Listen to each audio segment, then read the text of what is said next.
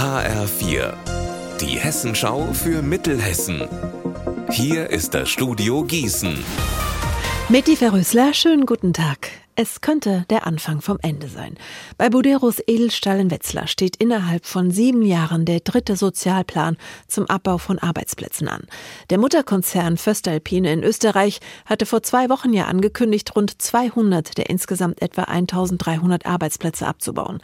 Dazu kommt, im Online-Quartalsbericht des internationalen Konzerns gestern wurde Buderos Edelstahl als Betrieb eingestuft, der nicht wirtschaftlich arbeite und das auch in Zukunft nicht könne. Parallel Parallel dazu haben die Verhandlungen in Wetzlar zwischen Buderus Edelstahl und der IG Metall begonnen. Stefan Sachs war von Seiten der IG Metall mit dabei. Ein ganz wichtiger Punkt ist, dass die Ausbildung eingestellt werden soll. In der Rahmenbedingungen in Mittelhessen, ähm, wo alle Fachkräfte suchen, teilweise die Unternehmen sich die Leute mit Prämien und Kopfgeldprämien abluchsen. Und wenn man dann die Ausbildung einstellt, dann kann man ja nur darauf kommen, dass das dann der Tod auf Raten ist. Im Busecker Ortsteil Alten Busek ziehen heute die ersten Bewohner in ein neues Flüchtlingsheim. Es ist eine von über 40 Gemeinschaftsunterkünften im Landkreis Gießen.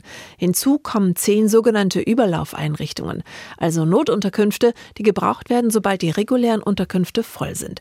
Alexander Gottschalk, kann die neue Unterkunft in Busek die Situation im Kreis Gießen denn überhaupt entschärfen? Naja, sie ist eher ein Tropfen auf den heißen Stein.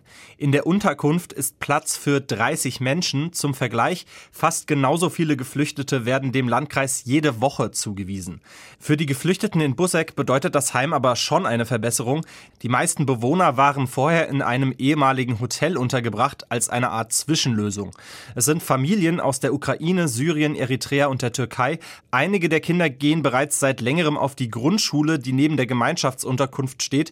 Wohl auch deshalb sind die Anwohner bislang recht entspannt. Dass das auch ganz anders geht, hat ja kürzlich erst der Ärger um die Wohncontainer in Frickhofen im Kreis Limburg-Weilburg gezeigt.